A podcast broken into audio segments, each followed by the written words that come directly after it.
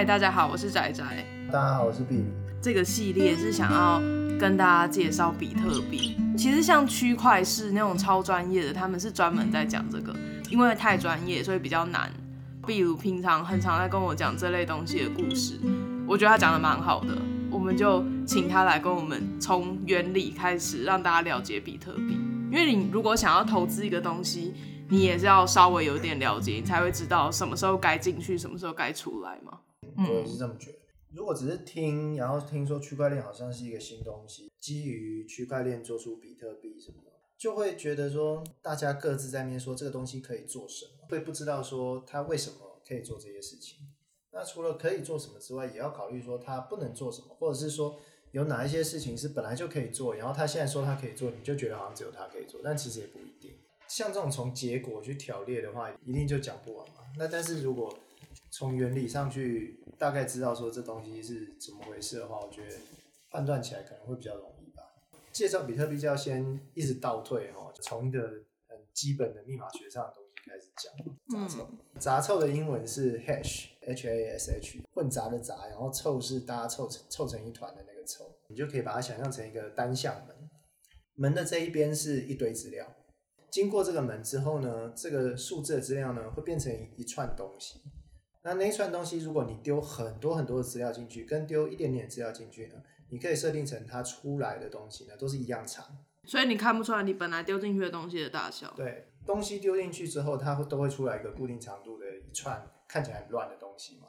那它有几个特性是，你从那个很乱的东西，你是没办法回到它原本丢进去的那个东西，所以这是单向，就丢进去之后你就回不来了，不是像密码一样就哦加密了以后就解密，没有，不是，它是单向。然后过去的时候就会出现一串字，就对了。然后第二个特性是说，这一串字是什么？你没办法从内容上面改一点点，然后就预测说原本的那串字会变成什么样子。比如说你你把原来很长很长一个一个文章啊，然后丢进去得到一串字，接下来你把这文章就改了三个字，然后就想说，因为我只改三个字，是不是那一串字出来的那串字就没差多少？结果一定就不是这样，出来就会差很多。但你没有办法预测它会是怎么差，差多少之类的。所以意思就是说，你根本没有办法知道说。我现在这个原本的东西被你改了一些些之后，出去的东西就经过这扇门之后会有些什么改变？那这个特性就是说，它变得很难，你很难去伪造。天赋问说，像是短网址那样子吗？就算丢同一个网址，它做出来也会是不一样的。你可以这样理解，你要把它想象成一个就是超级难破的，就是你完全猜不到。你刚刚说它是单向的嘛？它没有办法逆转回去，嗯、没有办法从那串字推回我本来放的东西，完全推不回去。它的作用并不是用来储存前面那一段东西，不是，它算是一个帮前面的一个东西做出一个特征，你可以这样理解。讲完这个东西之后，先把这个东西记起来，取 hash 的一个概念，然后取一个杂凑的概念。嗯、然后第二个要讲的是所谓的那种公钥跟私钥，电子签章。你就想象说，我现在在电脑里面就打一串钥匙，然后这个钥匙呢成对，这个钥匙呢其中有一个钥匙呢是公钥，另外一个钥匙是私钥。公钥就是你可以公告周知的东西，你可以告诉大家说，哎、我现在这个身份哦，对应到的公钥就是这一把，然后你尽量让大家都知道这样子。那当然这个对应要很保险啊，就是大家都可以确定说，哦，这个公钥就是代表你这个人。那中间还有一些验证方法，但我们就先不提。那第二个就是说，呃，私钥，私钥呢是你自己要拿着，而且呢绝对绝对不可以让人家知道。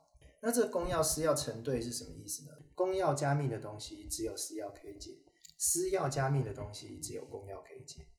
他们两个要配对。对，所以私钥加密的东西用私钥在解是解不开的，公钥加密的东西用公钥是解不开的。那这可以做哪一些事情呢？我们就可以想象说，如果我要寄一封信给你，但是我只想要你跟我知道内容，那我就把我这封信呢用你的公钥加密。用你的公钥加密了之后呢，因为私钥理论上只有你有，所以全部的人呢能看到这封信的只有你。那相相反过来，私钥怎么用呢？我要寄一封信，但是我要让大家知道说这一封信呢只有我能寄，是我寄。那我就把这整封信呢加密，用我的私钥加密，全部的只能解开这封信的呢只有我的公钥。但公钥大家就会有一部分的人可以去。对对对，读你的信的时候呢，他就用公钥把它解开。大家知道说哦，这封一定是你写的，因为理论上只有你有私钥。但这件事还是有点麻烦嘛。就比如说，我现在收了一百封信，来自一百不同的人，我要用一百个就是收集他们一百个公钥去解啊，什么什么的，这件事情本身就有点麻烦了。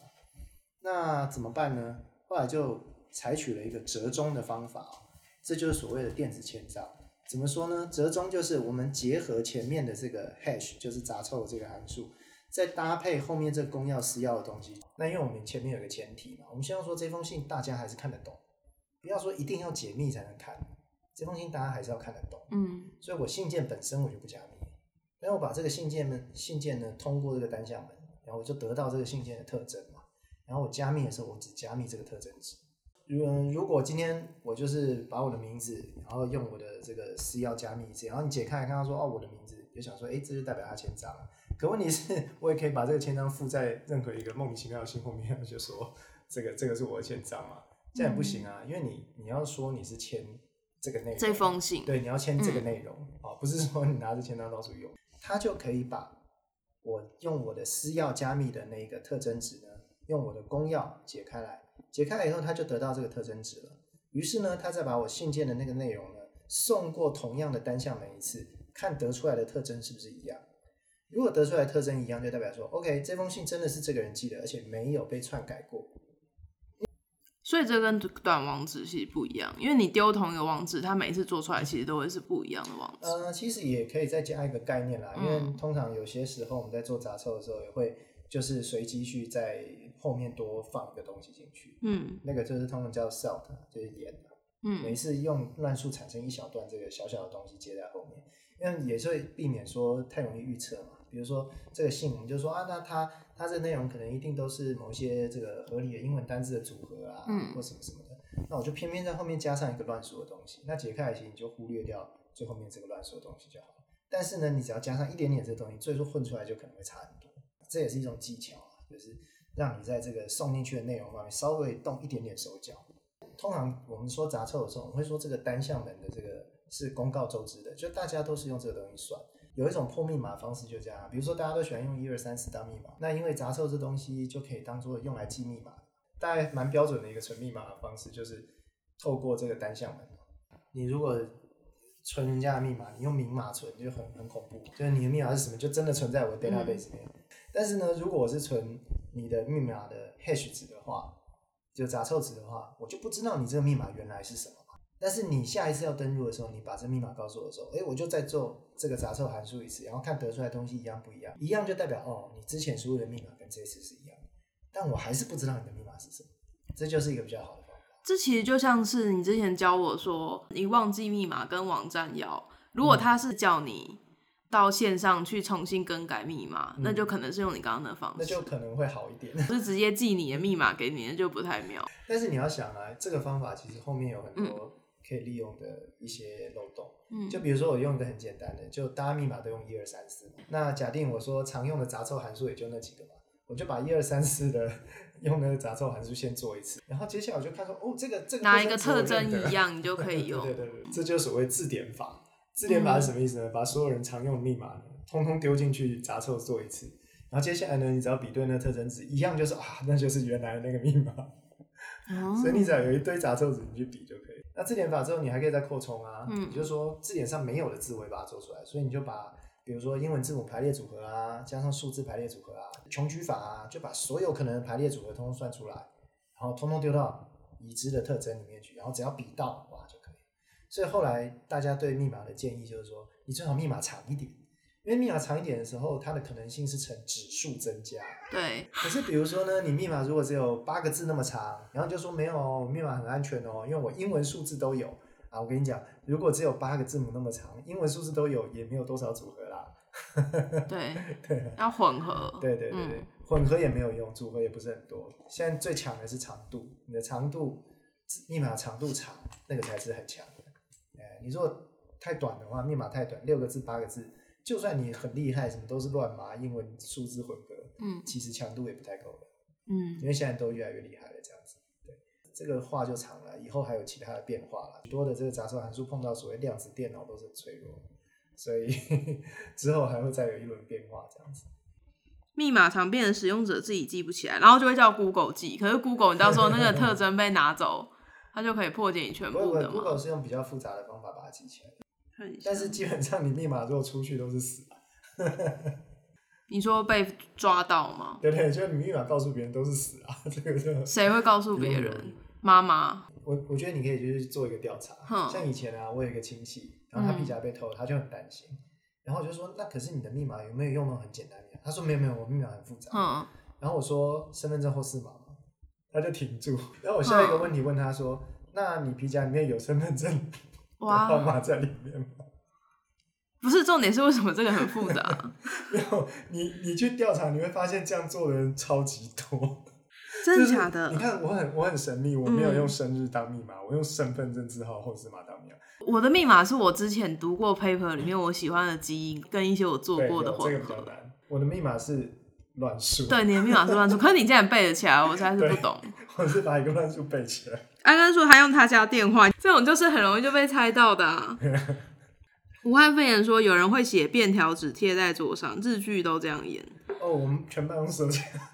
真的假的？常常大家会讲的，就是说，因为我们有一些很龟毛的 IT 人员，他说我我要帮每个人都产生一个乱数的密码啊，但他记不住啊，然后就用软体产生一个，比如说十二个字的乱数密码，然后用写的跟每个人讲说，你不要告诉别人，而且也不要给我贴在荧幕上，嗯，然后他们就放在抽屉里这样，这很难哎。老头说，像苹果一样用生物特征记会比较安全吗？当然不是，为什么？其实生物特征那时候能破的东西有好几个，但是。嗯、呃、，Face ID 我不确认，我没有没有研究过啦。嗯，我自己知道的指纹可以骗过的方式就有好几种。怎么骗？呃，像有一个方法就是那个什么，你按手机的时候，嗯、可以去从那个表面还是哪里的去取得你的哦，取指纹，对对，然后再弄一次。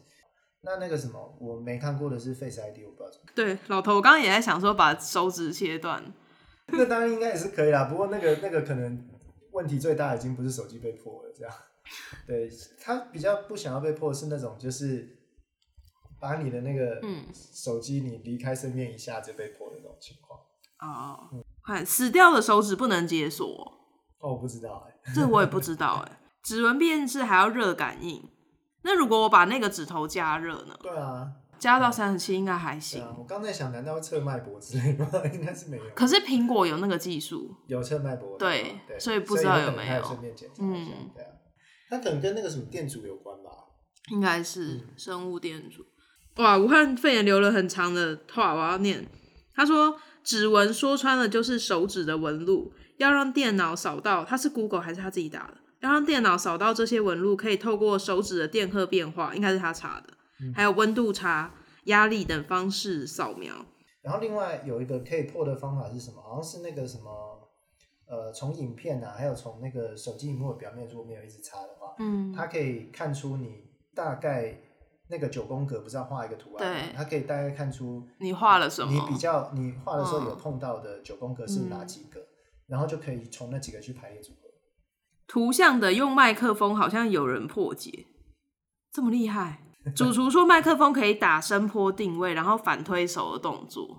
哦，但那个蛮难的，你的那个设备要好到什么程度？我觉得蛮不容易，因为那个以声波的速度来讲，你那个回来的时间差会很短，所以你的麦克风本身的那个灵敏程度什么应该，或者那个人的动作要很大，像挥毫那样。对啊，对啊，对啊，这个恐怕会稍微难一点，可能要用蛮好的设备去做吧，我猜。哦，主厨讲说用手机自己的扬声器跟麦克风下载一个城市，哦、然后你允许那个城市使用麦克风，嗯，它就会一直一直听，嗯、哼听你每一次，嗯，这是这好像是之前网络上有在传，不知道是不是真的。我不觉得，你觉得不行吗？对，我不觉得有办法。对，那他拿拿到你的麦克风，他可以做什么？就是跟你说，我可以猜出你的密码哦，然后把你录的东西统计起来。其实是要听偷听你，不是要猜密码。好的。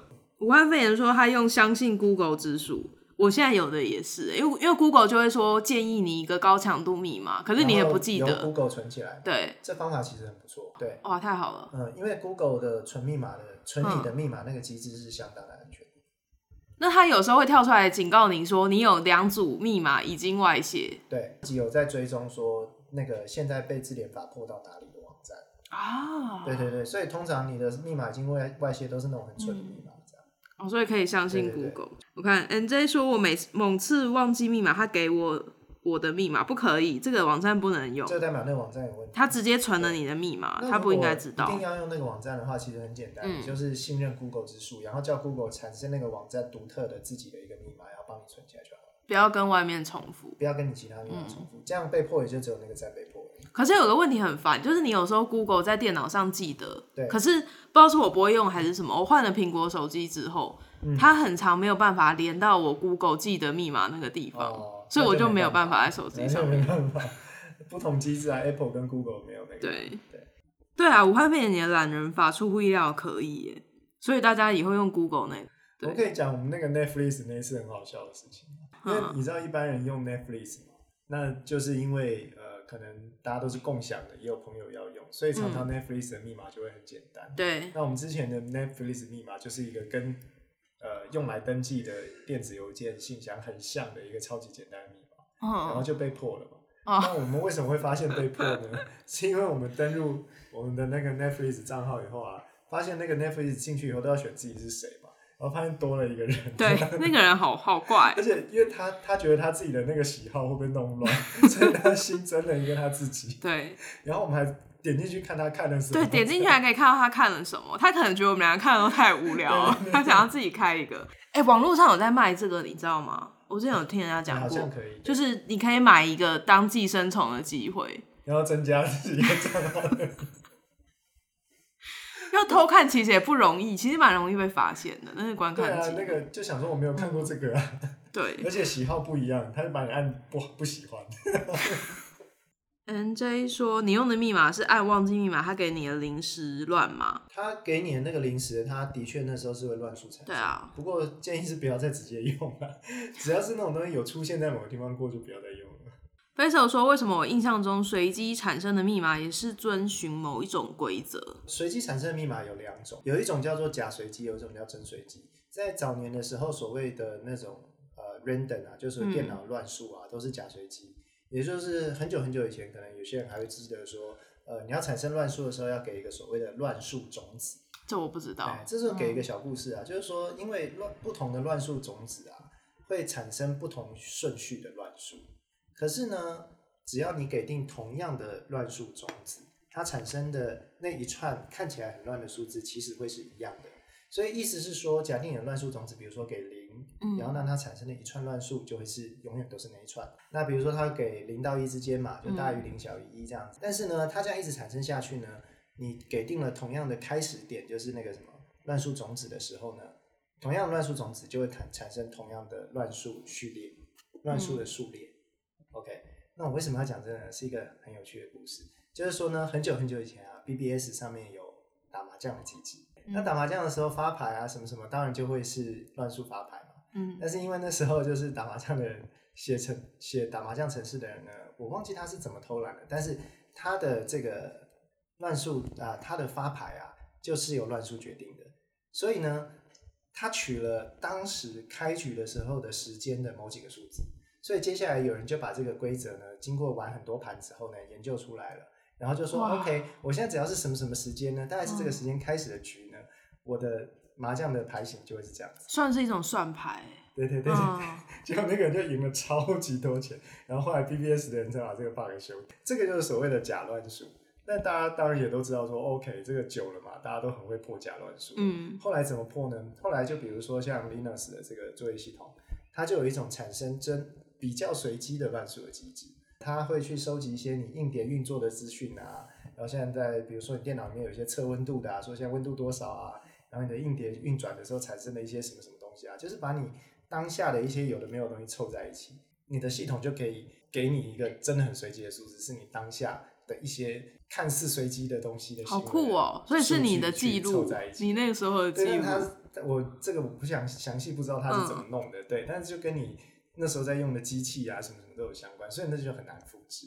那另外一种就是呃，比如说呃，也有一些所谓的乱数的提供器，那他就是呃，我记得还有一个是说什么太空杂讯还是什么的，就从空中收到的无线无线电杂讯所产生的乱数。嗯，就是大家有一直在寻找什么样叫做真正的乱数，因为这是非常困难的这样子，不太知道这些工程师就直接用那种所谓产生一一串的那种假乱数的话，就被猜到就爆了这样子。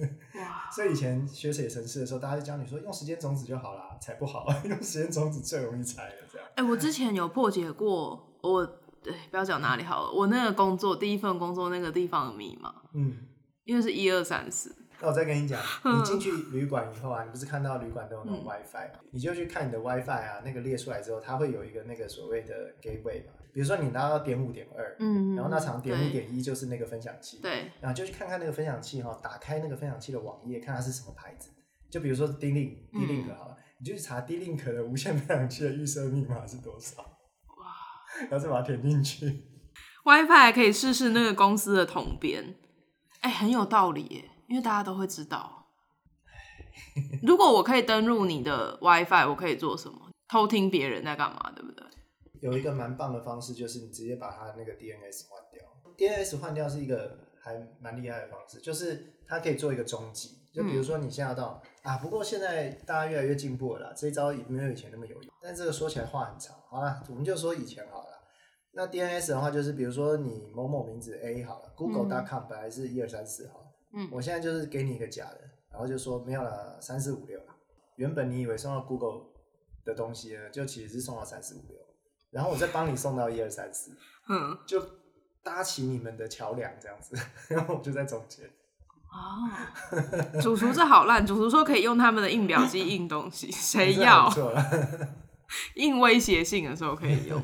哦，这个也有一个小故事，就以前人家寄 email，嗯，其实很少人知道 email 的 from 是可以随便写的。真的假的？嗯，对。现在还可以吗？哎，然后现在越来越难了啦。其实加在外面的认证方式越来越多。不过古早时候是可以的。嗯、那古早时候有时候有一些那个网站就提供说啊，你可以留言啊，或者说你要把这个东西寄给谁之类。嗯、然后就用那个寄的机制，然后你就你的那个寄件人的地址可以乱填，然后他就会收到一个奇怪的信件这样。所以如果外面用那个免费 WiFi 是很容易被人家偷看的。我讲的 WiFi 本身危险，是加密的 WiFi 就已经很危险了。Oh. 你用开放的 WiFi，那根本就是根本就直接自己先脱光了，恐怖。对啊。夜猫主厨说，有人专门害到印表机，然后印出来说印表机跟电脑产生自己的意识之类的恶作剧。哎、欸，这个很好玩。这个以前就可以了。这还不错。以前我们玩的东西是有一个 Windows 的开后门程式嘛，嗯、然后就把那开后门程式粘在那种大家都会要的程式后面。嗯，例如说 MP 三啊，播 MP 三的程式啊，或者是什么什么、啊，他讲话，对，或者是那种就是可以去抓软、嗯、抓那个呃 P to P 的那些下载软体的那些嘛，然后你装在里面，后来他就从你的网络分享抓过去啊，嗯、然后安装嘛，安装了以后，你就可以跟他说你是他的电脑，你现在有意识，然后你要把他的那个，比如说他的那个呃光碟机的门弹出来啊，我知道，我知道这个。夜猫说，他在中国的时候，所有密码都会一直换，而且全部不一样，会台湾整个松懈。